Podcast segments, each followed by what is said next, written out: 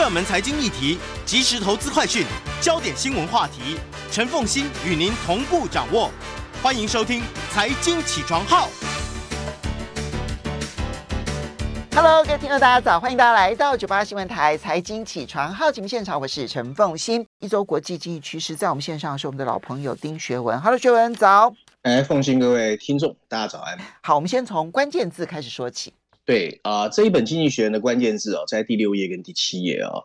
那我们今天要谈的第一个关键字呢，普里格金啊、呃，我想最近大家都知道他的事。八、啊、月二十三号哦，俄罗斯的佣兵集团瓦格纳的首领普里格金和他的副手乌特金搭乘私人飞机要从莫斯科的啊、呃、这个所谓一个机场飞往圣彼得堡的时候啊，在所谓的特维尔地区坠毁，机上七名瓦格纳的成员还有三名机组人员全数罹难。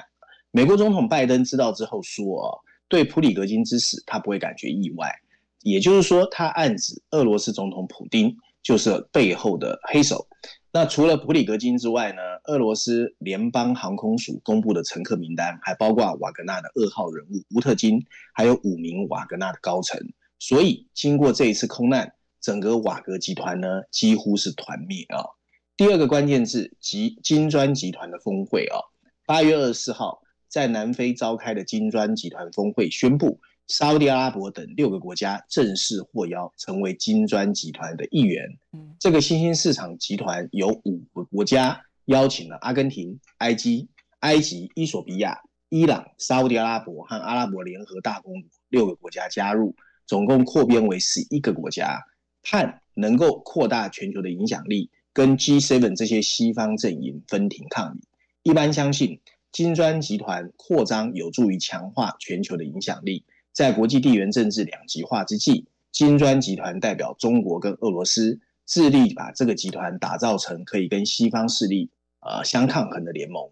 习近平已经在这一次峰会宣布啊，中国大陆已经成立总额四十亿美元的全球发展还有南南合作基金，而大陆金融机构会推出一百亿美元的专项资金，用于落实全球发展倡议。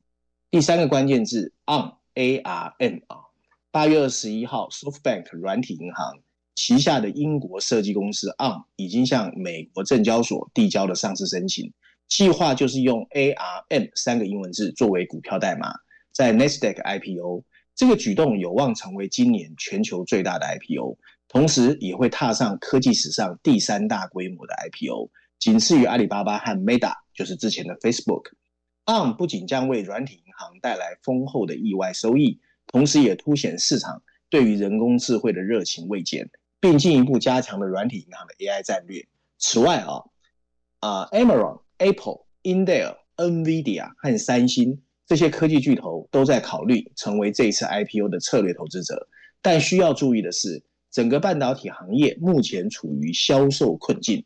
ARM 的最大客户之一，宽抗高通啊。近期的财务预测就令人失望。今天的第四个关键字呢，鲍尔。八月二十五号，FED 美国联准会主席鲍尔发表的演说，他认为通货膨胀依旧太高，可能有机会再度升息，但也语带保留表示，今年九月不一定会升息，化解了市场对于利率还会再度调升的疑虑。美国股市呢也止跌反弹，道琼指数上涨了这个两百五十点。哎，S&P 五百上涨了百分之零点九。越来越多投资专家认为，就算接下来再升息一次或两次，升息循环应该差不多到句点了。华尔街部分交易部门表示，或许还有一到两次的升息空间，但确定已经差不多要结束了。今天最后一个关键字啊，Subway 啊，台湾很多人也知道啊。八月二十四号，美国的速食连锁店啊，三明治啊，速食连锁店 Subway。历经半年多的谈判，敲定交易，宣布正式由美国的私募基金 Rock Capital 啊，洛克资本收购。CNBC 报道，受大环境低迷的这个因冲击啊，Subway 收购案一度陷入困境，但最后总算成交。一般猜测交易价格超过新台币三千亿。不过洛克资本跟 Subway 没有透露啊真正的价格。洛克资本在美国拥有很多的连锁餐厅，譬如说我们台湾很。啊，非常知道的 Dunkin' Donuts，还有三明治的这个快餐集团哦，Arby's，还有冰淇淋连锁店三一冰淇淋，这些品牌都属于这个呃呃 Private Equity 的。嗯，好，所以当这些大概都是除了 Subway 它的这一个去向大家比较不熟悉之外，其他的新闻大家应该是相对比较熟悉的。挑出来这些关键字也确实对于未来有相当程度的影响。不过我觉得 ARM 哈，就安姆的的在美国的 IPO 还蛮值得观察的，看看它未来的走势，因为这里面呢，它牵涉到了。嗯，中美的半导体大战，它有它的一定程度的代表性了哈。好，接下来我们再来看到的是《经济学人》这一期的 Cover Story，谈的是中国大陆的经济。当然，其实批判的声音是很强烈的。对对对，因为上一期已经在讲了嘛，没想到这一期还穷追猛打哦。主要呢还是在不停的，就是在煽动说中国的经济真的很差了啊。而、嗯、而且现在看起来是全球媒体是一致唱衰哦。然后封面的设计就很形象哦，我们看见习近平驾驭的这个中国龙啊，被他恶搞成为了一只瓜牛啊。然后上面有两排黑字，大字写的是习近平的失败模式，然后小字补充的是为什么他不修复中国经济啊？那所以金济学人这一次的这个论点哦，变得非常强势，就是一口咬定中国的经济可能不会起来了。那我们看看他到底在说什么。然后经济学这一次用了三篇文章啊，除了绪论板块第一篇之外啊，另外财经板块第一篇、第二篇分别针对啊这个议题再做了一个补充啊。文章一开始就自问自答：中国经济到底出了什么事？What's wrong？经济学呢认为呢，从一九七八年中国加入全球经济体系之后，我们真的看见了一个人类历史上最精彩的经济增长的故事，包括农业改革、工业化，还有所谓收入激增。让整个中国八亿以上的人脱贫。一九八零年代，中国的经济总量 只有美国的十分之一，不过现在的规模已经达到来到了四分之三了。不过二零二二年底的动态清零结束之后，本来大家很预期中国的经济可以 recovery，但是呢，却没有卷土重来，反而跌跌撞撞的疲态尽现。真的是这样吗？中国的第二季度的经济增长率啊，只有百分之三点二，相较于美国的百分之六。整个情况令人失望，房价下跌让房地产商步履蹒跚，并进一步吓跑了买家。无论是消费支出、商业投资或进出口都低于预期。尽管这个世界很多国家正在跟通货膨胀做抗争，但中国的消费者物价竟然呈现了下降。有一些分析人士开始啊斩钉截铁的咬定，中国陷入了日本模式的 deflation 通货紧缩。文章内容甚至认为，中国的情况有可能比日本更糟，因为中国还面临着比需求疲软跟债务沉重更严重的其他问题哦。那什么问题呢？就是它的许多挑战源于经济政策制定的错误认知。也就是说呢，他们认为随着北京的专制集权，这种失败会变得更加严重。大概十年前，中国的技术官僚仍然备受信赖。首先，他们创造了一个经济奇迹。二零零八年的中国是全球唯一有能力可以端出刺激政策应对全球金融的大型经济体。有评论甚至认为，中国在当时拯救了全球经济。在二零一零年代，每当经济出现波动，中国官员仍然会通过向降低信贷的价格、建设基础设施。或刺激房地产，我们稍微好，欢迎大家回到九八新闻台财经起床号节目现场，我是陈凤欣，在我们现场的是我们的老朋友丁学文，非常欢迎 YouTube 的朋友们一起来收看直播。好，中国大陆呢的经济究竟如何？刚刚这个学文提到，对不起，我时间没有控制好。刚刚学文提到说，在过去中国大陆的官僚体系因为能力很强，所以大家相信说呢，他们要做的政策就能够执行到底，然后要发挥的功能就能够很快。的就能够见效，但是这样子的一个期待，嗯，经济学人显然有了不同看法。对，经济学人认为啊，随着中国的公共和私人债务的不停累积，所以人们对房地产繁荣的可持续性，以及到底需不需要这么多基础建设的怀疑啊，开始越来越多。如今呢，政策制定者也陷入了困境。幸运的是，他们不再继续建设啊很多二级、三级城市的鬼城。或进一步加强房地产的泡沫，他们也不想继续端出巨大的刺激措施，例如借由养老金支出或向贫困家庭直接发放补贴来刺激消费，因为呢，他们认为北京已经拒绝了福利主义的做法，而且政府也希望把官方赤字控制在 GDP 的百分之三左右。但现在这种对经济放慢的无作为啊，其实让人无语。政策制定者甚至不再进一步降息。八月二十一号，他们宣布把一年期的贷款利率下调了零点一个百分点，就令很多的投资人失望。经济学相信这一系列对增长和通货紧缩的无力反应，其实是政策错误中的最新表现。中国傲慢的外交政策和重商主义加剧了跟美国的经济冲突。在国内，它没有办法解决住房投机的顽疾，也没有办法解开房地产开发商可能带来的系统性危机。从二零二零年开始，监管机构通过打击那些不守规矩、还有垄断市场的消费科技企业来打击市场。在疫情爆发期间，官员又通过风控来压制疫情，让整个中国经济的活力消失无踪。那中国政府为什么会一再犯下经济学人认为的错误？原因之一，经济学人认为是短期增长不再是中国共产党的首要任务。有迹象表明，习近平认为中国必须跟美国持续的经济冲突以及潜在的军事冲突做好长期的准备。因此，他强调中国必须追求国家的伟大、安全的韧性。他愿意为实现这些目标做出在物质生活上的牺牲，而且他想要的经济增长程度必须是 high quality，就是高质量的经济增长。然而，官僚体系因循这个改变做出的决策就变成了充满缺陷。清零政策的失败损害了北京的威望，对科技企业的压制吓跑了企业家。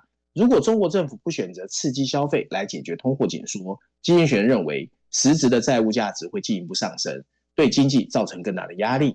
最重要的是，除非中国可以继续提高人民的 living standard 生活水平哦，否则它会削弱它对政治的控制，并限制中国跟美国抗衡的能力。所以，总而言之啊，就是按照经济学的说法，所有的失败政策并不完全是为了国家安全牺牲一切，反而像是一连串的判断错误。习近平的集中权力和禁用忠诚者，经济学认为需要负起最大的责任。中国过去常常对经济相关的批评不讲话，现在却公然要求要发表虚假的乐观态度。最近，他停止发布有关青年失业率和消费者信心的不良数据。中国绝对拥有优秀的人才，但当忠诚高于一切时，就很难期待理性的分析和创造性的想法哦。所以，文章最后啊，经济学直言，中国的一连串问题，他认为就是源于高层的决策。这个现象呢，意味着短时间内不会消失。随着笨拙的政策制定者面对着日益严峻的经济挑战，情况甚至可能进一步恶化。另外，中国的人口正在老化，美国的敌意越来越浓，而且瞄准了中国具有战略目标的产业，譬如半导体。中国越是想追赶美国，经济学认为就会跟美国越拉越远，因为经济学认为中央集权体制擅长的是模仿，而不是创新。所以在文章最后，他再次强调啊，过往自由主义者对中国的预测常常失准。我不知道他说这说的算不算自己啊？两千年代，西方领导人错误地认为贸易市场和增长会促成中国的民主开放和个人自由。今天的中国经济学认为正在逆势而为，他们试图向全世界证明专制会不会损害中国经济的发展。越来越多的证据表明，在经历了四十年的快速增长之后，经济学认为。中国正在进入一个会让人越来越失望的阶段。嗯，这个是他所提出来的一个观点。我觉得有一部分的内容我是同意的，就是说，比如说过度的偏食，只压住那些所谓的高质量成长的技术密集啦、资本密集的产业，那对于一些呃相对来讲劳力密集，然后技术层次没有那么高的一些产业。就有一定程度的打压，我觉得这也过头了。好，所以经济发展上面的偏食这件事情，我觉得它会让短期之内的就业环境不够好的效应会扩大。这个是我对他们现在政策上面一个我我最认为可能短期之内可以立刻要改善的一个部分。但是它里面所提到，就是说，嗯，中国大陆选择跟美国对抗这件事情。中国大陆能够选择不对抗吗？对啊，他能就就美国会放过他吗？没有一次是美国放过他的啊。那我觉我反而会觉得，在上个世纪，日本选择跟美国妥协了，所以他在货币政策上面，还有在汇率政策上面，完全配合美国啊，让日元不断的升值，然后让他自己内部的。这些产业其实出走的速度变得非常的飞快，然后让他的资产泡沫的问题变得更加严重。日本当初配合了，结果进入了四十年的失落年代。那你说中国大陆他能够选择配合吗？他能配合？因为我的看我的看法是这样哈，嗯、我不知道你你理不理解，就是说你看哦，像台湾那个张忠谋不是很喜欢下那个桥牌嘛？嗯嗯嗯嗯嗯。然后如果你有机会去大陆的北京哦，北京人尤其是官场最喜欢玩的是围棋啊，对对对，不是我们台湾知道的帅士像的象棋。嗯，我觉得再过来的十年最精彩的，你要怎么看两这个美国跟中国的思维？其实呃，美国是桥牌，桥牌怎么玩？算牌，你要去算牌，所以你要去记牌，然后你才能够知道你的每个步骤要怎么做嘛。玩过桥牌的人都知道。对围棋是什么？围棋有点像摸石头过河，你要记很多的棋谱，然后看对方怎么出棋之后，你的围棋慢慢去下你不同的棋谱，去围棋。哦，我觉得现在两边的震惊状况，一边是桥牌，一边是围棋。你刚才说的日本，当时是不知不觉。走向了美国算计的方式，按照广场协议去做，所以我们看到的日本其实变成了失落了三十年或四十年。我觉得首先中国一定不会想步日本的后尘，所以他绝对不会去玩桥牌或象棋，他绝对会坚持玩围棋。那围棋就是会变成我们今天看到的很多情况。美国人的看法是，西经济学人看法是啊，他根本就不会下棋，他都没有没有算牌，没有干嘛？你看他的政策乱了。可是我觉得中国现在的围棋是，我 depends 你西方阵营出什么牌，我再决定出什么牌，慢慢慢慢的布。可是我觉得不要照你要求我做的方式做。哎，有道理。而且打桥牌的时候，你要去算你的 partner 的牌跟自己的牌，然后呢一起合作去打对手，对不对？哈，那你每一张牌就直接要印出那一张牌，对不对？哈。可是围棋不一样。对方可能在攻的是左下方，可是你这时候去围的可能是右上方。那对的，你在攻左下方的人就会觉得你怎么跑去右上方了呢？可是围棋其实这一点是很重要的。哎，有趣。对，哎，你这个观察很值得，很值得大家来评估一下哈。好，来，接下来你挑选了《伦敦金融时报》的社论来谈好的产业政策。对这一篇文章，我觉得是我很喜欢的一篇文章，因为写的非常好，而且 timing 很对哦。但是它的英文用的比较深，所以我试着用比较白话文的方式跟大家讲。这个《伦敦金融时报》的社论，它的标题写的是一个好的产业政策该有的原则啊，然后补充标题说的是一个注重开放竞争的商业环境，才有可能为未来。创造更灵活的经济哦，嗯，那文章一开始他说呢，美国推出所谓的 IRA 哦，就是通货膨胀降低法案，已经超过一年了。英国政府最近也推出了一个法案，叫先进制造业计划，细节还不清楚，但这只不过是全世界这 follow 美国高达数十亿美元。针对电动汽车到绿色氢能的一篮子财政刺激计划之后，全世界新一波产业政策中的一个而已。嗯，事实上呢，现在新建的工厂已经在美国甚至全球各地开始动工，但政府现在这种干预的规模，加上对制造回归的要求，让大多数的经济学家对全球产业的长期发展抱持怀疑的态度，试图在自己的国内要复制出。全球的绿色科技和电池的供应链本身就非常的困难，把生产从最有效的地方转移出去，不仅会创造浪费，还会增加成本。嗯，它甚至会招致进一步的各方面的报复。制定产业政策，尤其是在地缘政治分裂的现在，变得越来越复杂。但随着越来越多的政府决定追寻或者模仿美国的 IRA，有一些原则变得更加值得关注。首先，第一个，任何经济战略都应该强调要创造一个仍然可以促进竞争的良好商业环环境，这可以让自己的国家的现有优势得以继续蓬勃发展。投资现代基础设施、开发有效的培训系统，以及设计可以吸引全球人才的移民政策都非常重要。与此同时，贸易开放、稳定的长期政策和精简繁文缛节，可以支持投资决策，并帮助产业实现更好的规模化。事实上，现在的美国 IRA 已经开始面临技术工人短缺和长期规划一直拖延的问题。除此之外，第二点还应该考虑推出有针对性的财政支持，首先，你应该建设一个可以涵盖国家安全的能力哦。你譬如说国防科技和确保关键材料的供应。其次，好好处理市场失灵的问题。你譬如说，当民营部门看不清楚国家的脱碳规划的时候，再生能源基础设施就要赶快启动，因为较长的交付时间意味着你越早行动对国家越有利。而有针对性的干预措施不应该只是在自己国内重建全球供应链，而应该是在某些明确的战略部门建立自己的优势杠杆，这有助于限制浪费支出和面对不公平贸易行为的指控。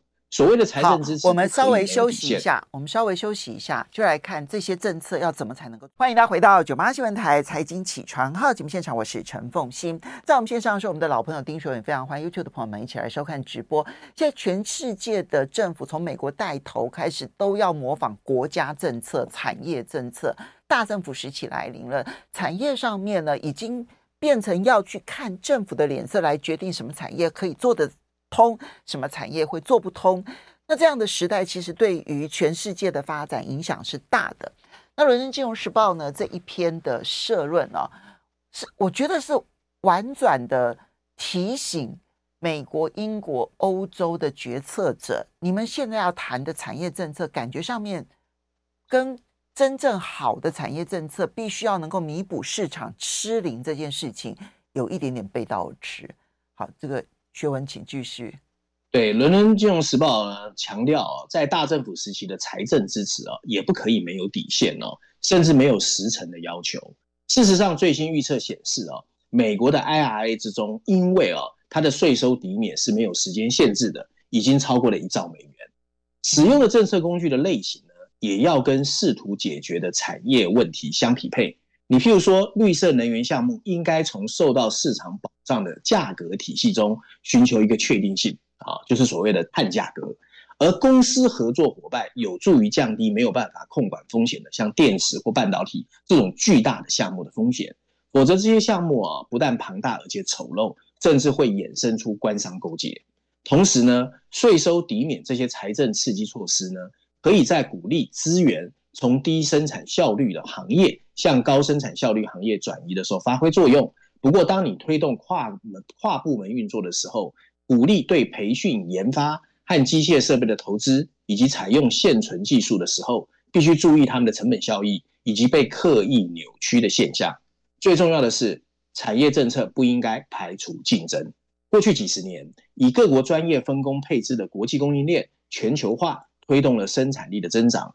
但保护主义措施，包括美国的 IRA 这些本地化规则，通过纵容国内制造业并点燃以邻为祸的风险的措施，破坏了所有一切。局限在盟友之间的贸易，反而提供了另类跟敌对阵营进行贸易的替代性路径。这个我们上一期谈过，没错。所以文章最后说到，应对气候变化、技术变革和地缘政治挑战，需要各国政府采取一些更有针对性。和精心设计的干预措施，但如果国家领导人让政治思考凌驾了自由市场和开放贸易，整个国家的竞争力只会离政治人物喊的口号越来越远。嗯，有趣，这个东西可以拿来作为一个经典文章。我们等着三年后、五年后，或许一两年后，我们就可以来。检视现在流行的这些国家产业政策，它可能的产生影响。好，接下来呢，我们再来看到的是，嗯，好，那个全球暖化的事情，我们就先放一边好了。嗯，挑选那个《经济学人》，你挑选了一篇商业板块，有一篇谈歌利亚的胜利，特别要来谈新创颠覆这件事情。对对对。这是我觉得经济学人等于提出一个另类的看法哦。过去我们一般都认为啊，新创会颠覆你在庞大的大恐龙嘛。嗯，那经济学人回去看了全世界最近商业世界的数据哦，他发现其实新创的影响力正在往下走。哎，这个很特别。然后上次我在节目中说过，台湾有点后知后觉，凤西你记得吧？对，没错。就是其实新创现在在整个商业世界，最少在全世界的角度看哦，已经跟十年前完全不一样。我们看看他怎么写。他的标题写的是歌利亚的胜利。那读过圣经的人都知道，歌利亚代表的是巨人嘛，啊，没错。所以他认为歌利亚打败了巨，打败了这个敌人啊。然后呢，文章呢一开始说，最近几年，如果你去参加任何的商业峰会或培训，甚至你去买任何的管理书籍哦，你打开的时候一定会看到这么一段理论，就是说商业世界变革越来越快，没有人能够不被颠覆。包括最近的人工智慧，让许多的巨头坐立难安，因为这些庞大的商业巨头担心自己会面临像柯达或 Blockbuster 一样的命运哦。那一大堆的管理学大师也异口同声，现有的企业之所以不愿意追求创新，是因为担心既有的获利能力会被消退。因此，这些管理学大师认为，在未来的科技变革浪潮中，新创才是拥有无与伦比机会的一方。那真的是这样吗？错，经济学认为实际状况完全不是这样。事实上啊，美国企业几乎毫发无伤。经济学人有充分理由相信他们会继续保持领先，因为经济学人花时间研究了 Fortune 五百啊，就是美国财富五百强的这个，包括员工的年龄啦，甚至他们经过资本运作、合并、分拆各种的因素考量之后，发现这五百家企业中，竟然只有五十二家是诞生在一九九零年之后，里面包括了 Alphabet、Amazon 还有 Meta，不过却有两百八十家以上。早在第二次世界大战的时候就存在了.而且由新创长成企业巨头的出现速度越来越慢。对这个东西呢，经济学人提出了一些他的看法。首先，第一个，他认为数位革命在经济的某些领域没有我们想象那么具有革命性。通讯、娱乐和购物啊，这些 B to C 呢，确实发生了翻天覆地的变化。不过，你去看看，包括开采石油，还有通过电线输送电力这些大型产业哦。其实经过了这几十年没有改变。另外一个原因就是呢，所谓的惯性啊，减缓了许多行业竞争巨变的速度，为现有企业的适应数位科技赢得了时间。尽管百分之六十五的美国人现在习惯在手机或网络上办理银行业务，但你注意到，他们互相服务的银行都是大型的老银行，包括 JP Morgan、BOA。这些所谓平均年龄超过一百岁以上的大型老牌银行，那美国的老牌企业经久不衰的第三个原因是什么呢？就是他们的规模围绕创新，反而创造了另外一种自身的动力，也就是所谓的 creative destruction 创造性破坏啊。嗯，那这个这个名词是由熊彼特提出来的哦。熊彼特他的说法是说，经济进步主要由新进入者会推动。可是他在一九一一年的经济发展理论中却指出，不过一般来说，推动经济最后进步的不会是所谓的马车的发明者，而是建造铁路的修建者，就是 fundamental 反而还是最重要的。哦、文章最后告诉我们，是的，最近几年仍然有不少的新创在出现，但他们主要集中在受到新冠疫情重创的酒店业和服务业，包括零售业。可是随着时间的推移，经济学人也发现。这个荣景正在消退，乐观者希望最近对人工智慧新创公司的大量投资能够创造另外一批新的新创，所以文章相信短期之内，大型的企业巨头会保持领先，新创企业不管是因为金融环境或者本身的创造力，都会有一段安静的时间。嗯，哎，这件事情哈、哦，因为有一段期间市场非常的追捧独角兽，对。但是最近独角兽呢的泡沫现象越来越清楚，有很多人就是海水退了，然后就发现说这一些独角兽公司没有想象中的那么好，真的能够被筛掏出来的宝石其实是非常少的。这也是凤仙，我跟凤仙，我跟你讲我的看法啊，嗯，因为你知道我投了几家独角兽嘛，然后呢，你在他董事会之后，你才会看到真实的状况。首先啊。独角兽有两个很特殊的现象，第一个，它很会融资，就是以前它很会说故事，对，很会赚钱。对。第二个，凤馨，你有没有发现，独角兽有个特色，它的创办人或 CEO 都是大概四十岁左右，出身名校，对，然后看起来非常的靓丽的这种人啊。对。那这种人呢，其实基本上在 QE 或者低利率的时代，资本非常蓬勃的时候，他其实是很容易借由别人的钱，那就是啊、呃，然后创造自己的流量。这是独角兽的诞生的 background，可是现在因为 COVID-19 让风险出现了，风险出现就需要真正有管理能力和风险危机处理的人，哇，全部慌张失措，在董事会里面就可以看到，他们完全没有战略啊，也不知道怎么解决，他只知道一直在说我在华尔街看到的是什么，可是他不知道过去曾经出现风险，作为 CEO 应该怎么去做风险控管，怎么去把所有的部门整合起来，怎么去预测未来的趋势，这个能力没有。对，你刚刚描述，这就是最大的问题。你刚刚描述的好，所以两件事情：第一个，应对风险的能力；第二个，如果当低利率时代转变成为高利率时代为新常态的时候，这个时候的变化其实也会很剧烈哦。嗯，好，要非常谢谢我们的老朋友丁学文带这几篇文章以及他的解析，提供给大家做参考，谢谢。